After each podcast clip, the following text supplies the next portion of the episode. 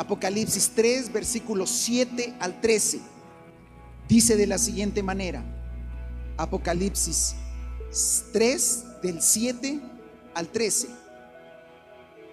Escribe al ángel de la iglesia en Filadelfia.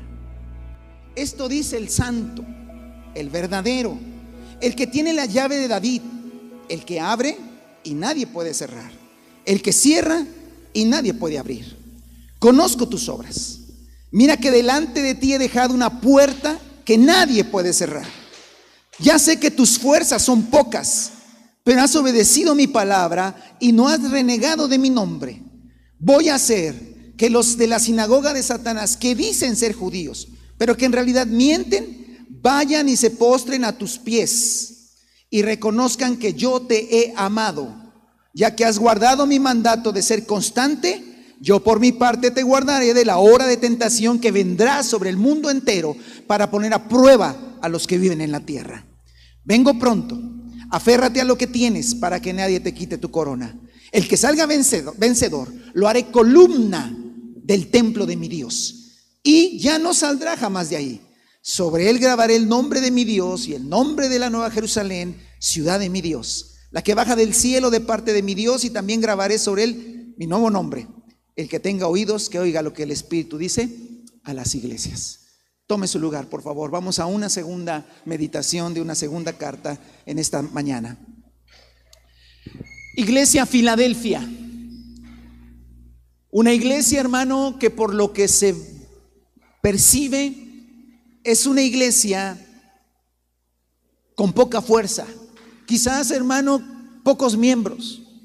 Quizás poco eh, poca economía, quizás poco éxito. ¿ah? Tal vez los programas de evangelismo no habían funcionado. Tal vez las actividades de jóvenes tampoco. No, no, había, no, había esa fuerza, ese esplendor, eh, quizás de otras congregaciones. Tal vez la iglesia en Filadelfia escuchaba que en, otras congregaciones habían crecido, que en Corinto, que, había cosas que estaban pasando en otros lugares y ellos anhelaban que en esa ciudad de Filadelfia pasaran cosas extraordinarias, que fueran, eh, que muchos vinieran a Cristo, pero no, por el contrario, tal vez era una iglesia poco conocida, tal vez nadie sabía ni siquiera que estaban ahí. Eh, a lo mejor el, grueso de la gente, que, que de por sí era poca, pues a lo mejor no era de familias muy influyentes en la ciudad y, en realidad se describe como poca fuerza. Aparte se describe, hermano, que eran que había una sinagoga de judíos, porque en todo lugar los judíos este, fueron esparcidos eh, en el año 70 y, y instalaron sinagogas en todas las ciudades. Y siempre fueron fuertes económicamente y siempre fueron influyentes. Y los judíos obviamente estaban en contra de, los, de la iglesia de Cristo. La consideraban una secta, la consideraban una distorsión y no les gustaba que prosperara. ¿Verdad? Ya el apóstol Pablo nos platica que él también siendo celoso, judío, eh, perseguía a la iglesia. Y aquí en, aquí en Filadelfia se daba el mismo caso, hermano. Había una sinagoga, sí, que había gente tal vez muy influyente en la ciudad que oprimía, que de alguna manera maltrataba a, nuestros hermanos en, Filadelfia. Eh, lo dice el versículo 9.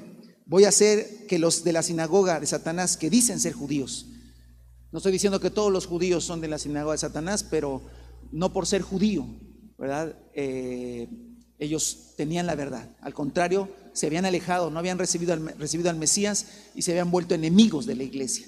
Hermano, los judíos no son nuestros enemigos. Tenemos que orar por ellos. Pero muchos, para muchos judíos nosotros somos enemigos. ¿Por qué? Porque hemos distorsionado su fe según ellos. Pero nosotros, hermano, hemos creído la fe conforme Jesucristo y los apóstoles del primer siglo. Entonces, en, esta, en este contexto, hermano, estaba la iglesia a Filadelfia. Una iglesia que seguía esforzándose por hacer obras, pero repito, dice el versículo número 8, eh, conozco tus obras y mira que delante de ti he dejado una puerta abierta. Ya sé que tus fuerzas son pocas. Entonces, hermano, una iglesia sin muchos recursos, eh, a veces este, eh, querían hacer algunas cosas para el Señor y pues realmente no, no resultaba. tal vez querían hacer algún tipo evangelístico y nadie venía, tal vez este, le compartían y le compartían a la gente y nada, tal vez eh, eran muy pocos que no podían organizar algo grande, no había los recursos, no lo sé. Pero el, chiste, hermano, es que dice que había poca fuerza. Y en este contexto, hermanos, el Señor se presenta de una manera muy peculiar. ¿Cuál? Yo soy el santo. Bueno, ahí lo entendemos perfectamente. Él es santo y Él es el santo de los santos. El verdadero. Es decir, en Él no hay falsedad, en Él no hay mentira. Pero luego da una expresión rarísima, que no está en el Nuevo Testamento. El que tiene la llave de David, el que abre y nadie puede cerrar, y el que cierra y nadie puede abrir. Conozco tus obras. Esta da la idea, hermano, de alguien que tiene autoridad y tiene llaves donde él puede cerrar y abrir puertas. Esa es la idea que se da. Alguien que tiene autoridad y que se le han dado las llaves o la llave y que Él abre y cierra puertas. Y hermano, esto es un lenguaje poco usado, pero que está en el Antiguo Testamento. Nuevamente está en el Antiguo Testamento. Y no le pido que vaya allá, se lo platico, le, digo la, le digo la cita bíblica, Isaías 22 y Segunda de Reyes 18, para que luego ustedes lo, lo si gusta. Pero se lo platico. Esta expresión de, las llaves de David tiene que ver con un mayordomo del palacio real. El mayordomo Sebna, ¿sí? Era mayordomo en la casa del rey Ezequías. Estamos hablando de Segunda de Reyes 18 en las épocas de Isaías. Él era el mayordomo y él tenía las llaves del palacio real. Esa es la idea. Él tenía las llaves, como un mayordomo, como un, eh, vamos a, manejarlo, hermanos, como, como un, este, el que tenía las llaves era una persona muy allegada al rey, ¿sí? Realmente era su mano derecha del rey.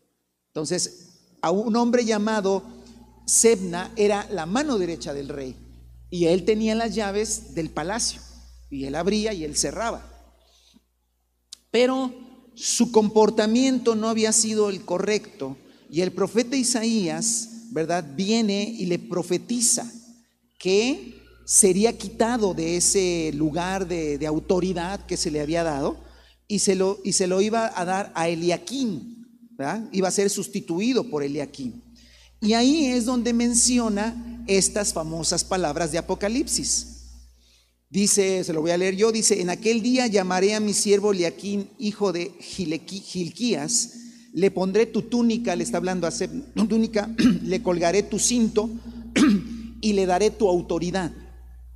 Será como un padre para los habitantes de Jerusalén y para la tribu de Judá. Sobre sus hombros pondré la llave de la casa de David. Ahí dice, el que lo que él abra, nadie podrá cerrarlo, y lo que él cierra, nadie podrá abrirlo. Como a una estaca lo clavaré en lugar firme y será como un trono de honor para la dinastía de su padre. Wow. De ahí, hermano, de estas palabras de Isaías 22 es que el Señor Jesucristo las toma para presentarse a la iglesia de Filadelfia como aquel que tiene las llaves de David. Quiero que te lo pongas en un contexto, quiero que lo veas en este contexto, por favor, para que, que te imagines por qué se dice eso. Por lo que se lee, hermano, la sinagoga judía era fuerte. Siempre fueron fuertes, ¿verdad? Siempre fueron fuertes. Pero se entiende que en Filadelfia la, la, sinagoga judía, ¿sí? Tenía fuerza, comparado con la iglesia en Filadelfia que tenía poca fuerza. Entonces imagínate en una ciudad a dos grupos, vamos a ponerlo así, dos grupos religiosos, el uno fuerte el otro débil, poca fuerza. Y el, y el fuerte maltratando al débil, oprimiéndolo, despreciándolo, tratando de obstaculizar cualquier cosa que ellos intentaran hacer. Ese es el contexto de lo que estaba pasando en Filadelfia. Y ahora usted entiende por qué el Señor se presenta y le dice a, este, a la iglesia en Filadelfia, yo soy el que tiene las llaves de David. Y uno dice, y luego?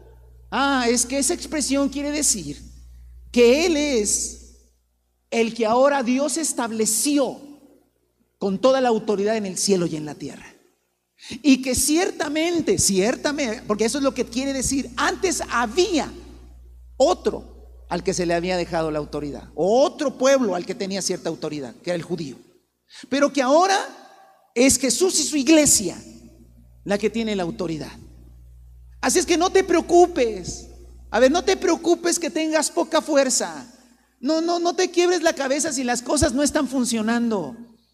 No, no, no, no tengas problema si no se dan las cosas como tú quisieras. No, no hay problema de que sean poquititos.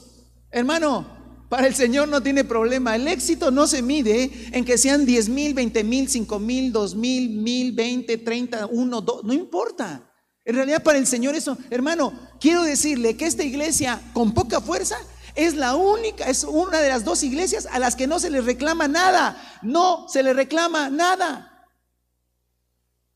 Hermano, esta y Esmirna, que era la iglesia pobre, tampoco se le reclama nada. Y a la iglesia que tiene poca fuerza, a la iglesia débil, tampoco se le reclama nada. Por el contrario, se le dice, no te preocupes, no te preocupes de que, de que tengas poca fuerza, no, no te preocupes que sean poquitos, no te preocupes que, que no tengas muchos recursos, no te preocupes de que eh, tus esfuerzos por extender el Evangelio no hayan funcionado, no te preocupes por eso. ¿Por qué? Y no te preocupes que los otros tengan mucha fuerza. Y no te preocupes que los otros tengan mucho. No te preocupes, ¿por qué? Porque yo tengo las llaves de David. O sea, yo soy el escogido por Dios. Habla de Jesús. Jesús dice, yo soy el escogido de Dios. Y yo cierro y nadie puede abrir. Y abro y nadie puede cerrar. Y te tengo una buena noticia, iglesia en Filadelfia. He abierto una puerta. Y entonces esa puerta ahí está. Y por esa puerta tú vas a pasar. O por esa puerta van a entrar, como quieran verlo. Pero esa puerta, como yo soy el que abro y cierro las puertas, esa puerta ahí está. Así es que no te desanimes. Hermano, el enemigo a vencer en esta carta es el desánimo. Es el desánimo cuando no tenemos éxito. Es el desánimo cuando las cosas no nos salen bien. Es el desánimo cuando decimos, pero ¿y eso que soy hijo de Dios y le sale mejor al otro? ¿Y eso que soy hijo de Dios y el otro prosperó más? Y, hasta me oprime y hasta me lo pone en la cara y me dice, mira, ¿y eso que, que tú que sirves a Dios, cómo te va?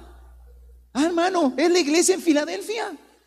El Señor le dijo, tienes poca fuerza, pero has obedecido mi palabra y no has renegado de mi nombre. O sea, se han burlado de ti, te dicen que eres un perdedor, te dicen que ¿dónde está tu Dios? Como le decían a David, y aún así no soy infiel a Dios y no reniego del nombre de Dios. El Señor dice, no te preocupes. ¿Por qué? Porque si hay una puerta cerrada, yo la cerré.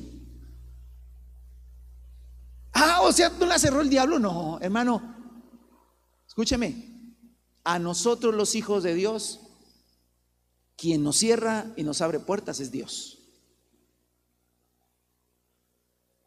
No le ande dando méritos al diablo que no tiene. Quien abre puertas y cierra puertas es Dios. Y si el Señor le dice, pero no te preocupes, yo he dejado una puerta ¿qué? abierta. Amado hermano, una de las cosas que más agobian a los hijos de Dios, a los discípulos del Señor, por la falta de entendimiento de la palabra, es el desánimo. Cuando las cosas no nos van bien. O cuando no tenemos éxito según nosotros y según lo que el mundo. ¿Sí? Porque tengan mucho cuidado, tengamos mucho cuidado, yo también tengo que tener mucho cuidado con la palabra éxito. ¿Qué es éxito? Hermano, es una palabra muy subjetiva, muy relativa. Éxito según quién. Porque si vamos a buscar el éxito según los hombres, ah, bueno, entonces, hermano, no hablamos, no, no, no, nada tiene que ver con lo que voy a hablar hoy o lo que la palabra enseña. El verdadero éxito, hermano, es según Dios. ¿Y sabe qué es el éxito, hermano? El éxito es llegar al final de nuestros días, habiendo siendo fieles al Señor, y habiendo cumplido su voluntad. Éxito. De ahí, hermano, todo lo demás son circunstancias de la vida. Todo lo demás son cosas que van y vienen. Y que no, delante de Dios no tienen que ver con el éxito. Dios sabe, y me encanta, esto, esta, esta carta me encanta, hermano, porque Dios no desconoce la realidad. ¿Qué le dijo Esmirna? Sé que eres pobre. O sea, sí lo sé. Dios lo conoce todo. Pero a mis ojos eres rica. Hermano, tan es así que, que, la debilidad humana, ojo, que la que la, los fracasos, el fracaso como lo podríamos ver humano, delante de Dios, y yo sé que esto suena loco y no es muy agradable, pero hermano, esto muchas veces es una bendición. Ay, a ver, pase usted, pues, todos las hemos pasado, hermano. Es una bendición en qué sentido, hermano? En el sentido de que nos volvemos muy dependientes de Dios. Nos volvemos muy, muy dependientes de Dios. Es decir, aprendemos, hermano, lo que es la dependencia a Dios. Aprendemos, hermano, lo que es la gracia de Dios. Está aquel famoso pasaje, hermano, que, eh, quisiera que fuéramos, hermano, que está en Segunda Corintios, famoso pasaje, pero para que vea usted, hermano, cómo el Señor eh, eh, en su palabra nos enseña, nos, nos muestra claramente sus principios espirituales. A nadie le gusta tener poca fuerza, hermano. A nadie le gusta tener poco éxito. ¿No? Yo que aquí no hay youtubers, ¿no va? Bueno, eh, eh, no voy a ofender a alguno. A ningún youtuber, ve el otro que tiene 6 millones de seguidores y este tiene nomás 100. No, no, es, es, mortal, eso, acaba con tu eh, orgullo. Y de eso se trata. Según a los Corintios, capítulo 12, si tú estás pasando por una circunstancia donde tienes poca fuerza, donde no se ve mucho éxito, donde parece que vas a fracasar o estás fracasando rotundamente, ojo, primero tienes que ver que estás haciendo la voluntad de Dios. Pero estás en la voluntad de Dios, no te preocupes. ¿Por qué? Porque mira lo que dice la escritura. Segunda a los Corintios, capítulo 12, versículo 9. Él está hablando, hermano, a veces al apóstol Pablo las cosas no le iban bien. ¿Está bien? ¿Está de acuerdo? ¿Usted piensa que al apóstol Pablo le iba bien todo? Amén. ¿Usted piensa, hermano, que porque es apóstol todo le va bien? Y todas las iglesias funcionan bien. Y todo sale pero perfecto. Y usted dice, usted piensa que usted tiene problemas en su trabajo, tiene problemas en, su, eh, en la cocina, en, en el negocio, en los estudios. Pero que los apóstoles y profetas y padres, no, no tienen problema de nada, todo sale bien. Todo funciona como relojito y en las iglesias no hay problemas de ningún tipo. Y hermano, uno piensa que el apóstol Pablo, con tanta revelación, con tanto milagro, con tanto prodigio, con tanta palabra, todo funcionaba bien. Hermano, le hace primera y segunda a los corintios, van a dar que no le salían bien las cosas a Pablo. Y luego para colmo, hermano, le vino un mensajero de Satanás permitido por Dios que lo bofeteaba. Y él le decía al Señor, oye, ¿este qué onda? Quítamelo. Pum, pum, pum. Señor, me está pegando. Y tú no, no, él no me debe de pegar, yo lo dejo que te pegue. Y le he rogado al Señor tres veces que lo quite. Sin embargo, dice, pero él me dijo, te basta con mi gracia pues mi poder se perfecciona en la debilidad. Por lo tanto, dice Pablo, me encanta, gustosamente haré más bien alarde de mis debilidades para que permanezca sobre mí el poder de Cristo. En palabras más o menos, ¿sabe qué es lo que dice hermano? Que debes platicar más de tus fracasos que de tus éxitos. Cosa que no hacemos. No estoy diciendo quejarse, así, no, es, no, simplemente, ¿sabes qué? Yo soy re malo para esto. soy re malo para el otro. Intenté hacer esto y nunca me funcionó. Intenté hacer otro y no me funcionó. Hice esto y la regué acá, la regué allá. Dice acá, soy mi humanidad es muy débil en todo esto. Pero ¿sabe qué? Por el contrario, siempre nos gusta contar lo que hacemos bien. ¿No? Por ejemplo, si una señorita en la cocina un día le sale un pay, lo pone en las redes, lo toma fotos y en su estado, pero nadie sabe todos los que quemó antes. Hermano, hoy en las redes se trata de poner lo que nos sale bien y lucirnos cuando las cosas nos van bien. ¿No? Paseando por el puerto. ¿Por qué no dice otro día en la casa sin salir?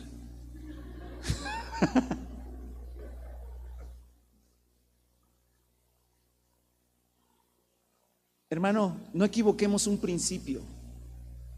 El poder de Dios se perfecciona no cuando nos hacemos los débiles para manipular a otros, sino cuando reconocemos nuestras grandes, grandes debilidades. Y cuando estamos pasando una situación, hermano, donde no sentimos que el piso nos lo quitaron, es ahí, hermano, donde el poder de Dios se va a manifestar. Por eso, la iglesia en Filadelfia, el Señor le dijo, ¿tienes poca fuerza? Pero me has obedecido y eres fiel, pero tienes poca fuerza.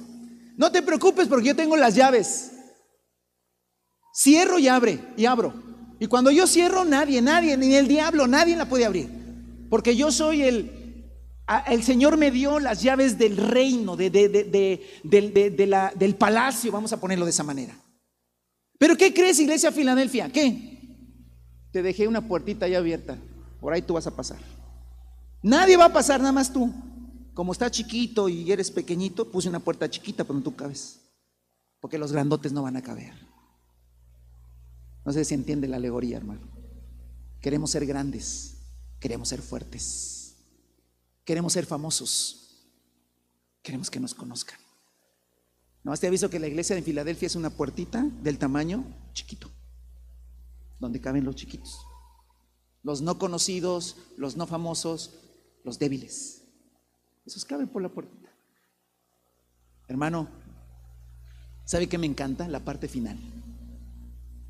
Dice, Apocalipsis 3, el chiquito, el, el débil, el que está aporreado, el que nadie lo busca porque pues, es débil, no, no tiene mucho, nada. No, en esa iglesia no, no, están chafas ahí. no, no, no, no se ve que hagan cosas así. Pero miren lo que dice el 12, hermano al que salga vencedor, lo haré columna del templo de mi Dios. A ver, hermano, si usted quiere que alguien sostenga algo, porque ser columna es que alguien que va a sostener. Es como un, le llamamos en términos de, albañilería y de construcción, un castillo, ¿no? El que va a sostener una columna. Si tú, por ejemplo, estás este, trabajando y sientes que el, que el techo se te va a caer y necesitas que alguien venga a ayudarte, y allá sales a la calle a buscar a alguien que te ayude, y va pasando ese que va al gym todos los días, que no sé por qué hacen gym con la puerta abierta y, y sacan la cara para que lo estén viendo, humillándonos a los que estamos reflacos.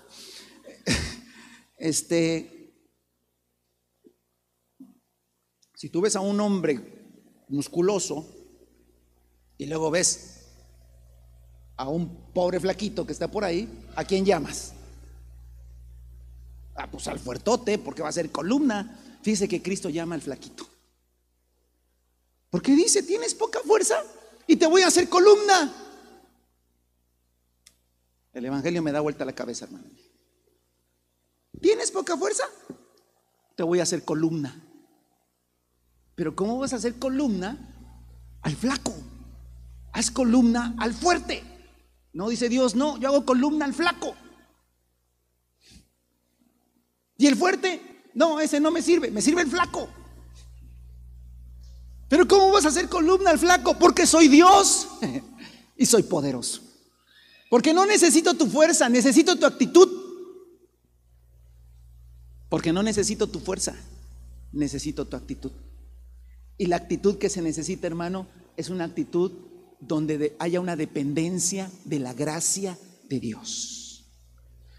Estoy pasando por una circunstancia, las cosas no me están funcionando, las cosas no están saliendo, las cosas se salieron, me, considero fracasado, me considero que estoy fracasando, me considero que hay mucha debilidad, no, no encuentro una fuerza, no encuentro fuerza.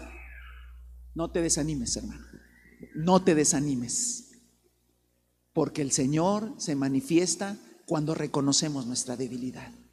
Y cuando decimos, Señor, a ver, para mi esposa soy Superman, qué bueno. Para mis hijos soy el superhéroe. Pero aquí, Señor, cuando estoy orando contigo, solo, sabes que tengo miedo. Y tengo, no tengo fuerza. No, me, no tengo ni ideas, Señor. Se me han acabado. Y la cosa se está poniendo dura. Y aquí me tiro y como niño, aquí lloro. Y solamente te digo que tu gracia me levante. Y ya luego salgo como Superman. Para aquellos. Pero Dios sabe, porque no se trata, hermano, de andar, pobrecito en las ¿qué tienes? No, tampoco se trata de eso. Se trata simplemente de vivir dignamente, pero él y yo, él y yo, él y yo, yo creo que el apóstol Pablo no andaba llorando por todos lados. me abofeté el enemigo, me abofeté. Ya le dije al Señor y no, no, yo, él lo dijo y es más, lo dice aquí. Me hicieron hablar de más, son cosas mías. Son mías con Dios, pero me hicieron hablar de más. Tengo que decir estas cosas porque aunque son mías, porque a mí me dijo, bástate mi gracia. Ok, Señor, listo. No, para que no me crea, hermano, entiéndame, hermano, mire lo que dice eh, eh, eh, en versículos anteriores, ya no lo busque para no perder tiempo, es, él, dice, para que no me crea demasiado por las revelaciones que he recibido, el Señor hizo que yo fuera humilde. ¿Estás teniendo éxito? A lo mejor estás teniendo éxito en cosas. A lo mejor te dice, ah, te crees Superman y superhéroe y en verdad te está yendo muy bien, están haciendo muy bien las cosas, está funcionando todo. Qué bueno, vuélvete a meter a tu recámara y dile, Señor, aunque estoy teniendo éxito, yo sé que en mi, en mi humanidad soy débil y necesito más de tu gracia. Amados, amadas, en el nombre de Cristo Jesús, ¿por qué hay tantos desanimados en las congregaciones? ¿Por qué la gente se desanima? Por una sencilla razón. El desánimo es producto de ponerte expectativas muy altas. Cuando tú te pones expectativas muy altas, ya se los he dicho muchas veces, si te vas a casar, no te ilusiones tanto que, ay, la mujer perfecta, no existe la mujer perfecta. Ay, el hombre perfecto, no existe el hombre perfecto. Cuando te cases te vas a dar cuenta que tu mujer perfecta es imperfecta. Y tú, eh, eh, jovencita, te vas a dar cuenta que tu hombre perfecto es imperfecto.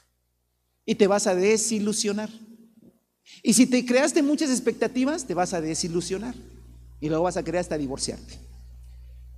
Por eso uno simplemente sabe ver como uno no es perfecto y como uno tiene sus carencias, seguro que también la otra.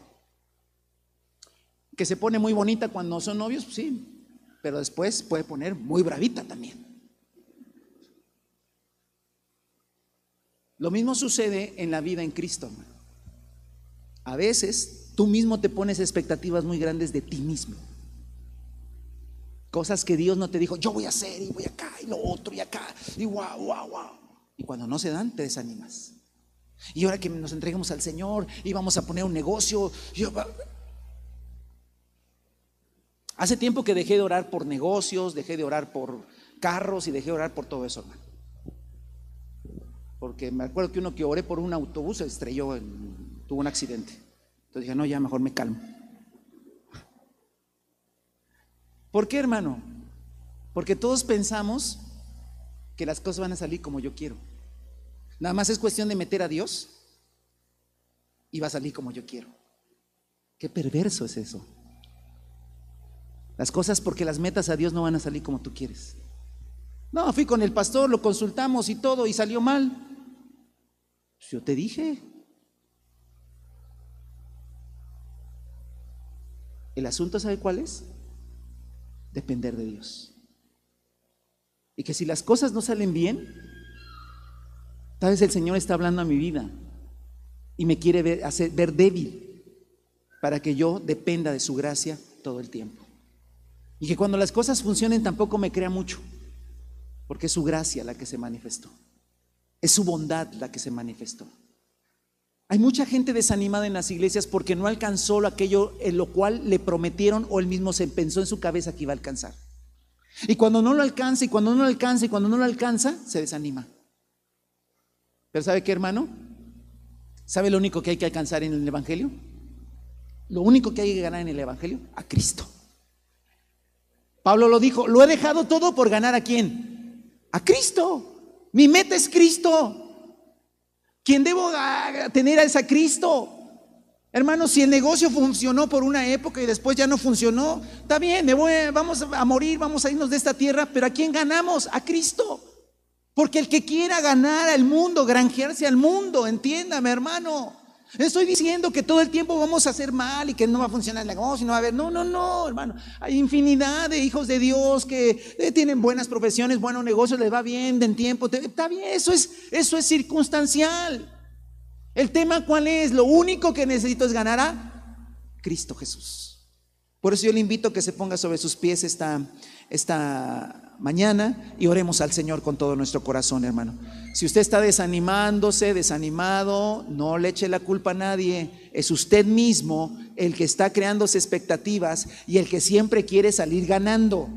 Y el que no le gusta pasar por ninguna circunstancia. Se enfada si tantito le mueven lo que usted ya tiene controladito. Le enfada si a usted lo meten en una estrechez. Se enfada, se molesta, empieza a reclamar a Dios porque no le gusta la debilidad le gusta ser fuerte, que lo vean fuerte, sentirse fuerte, sentirse eh, que usted tiene todo controlado, que usted es exitoso, que usted, para que usted dé cursos, usted de, empresa, para que dé este curso de, cosas, porque usted es muy sabio, porque usted es muy entendido, porque quiere que lo busquen, porque quiere que haya muchos likes, que toda la gente esté en su teléfono cada rato, oye, ¿cómo le haces? Enséñame.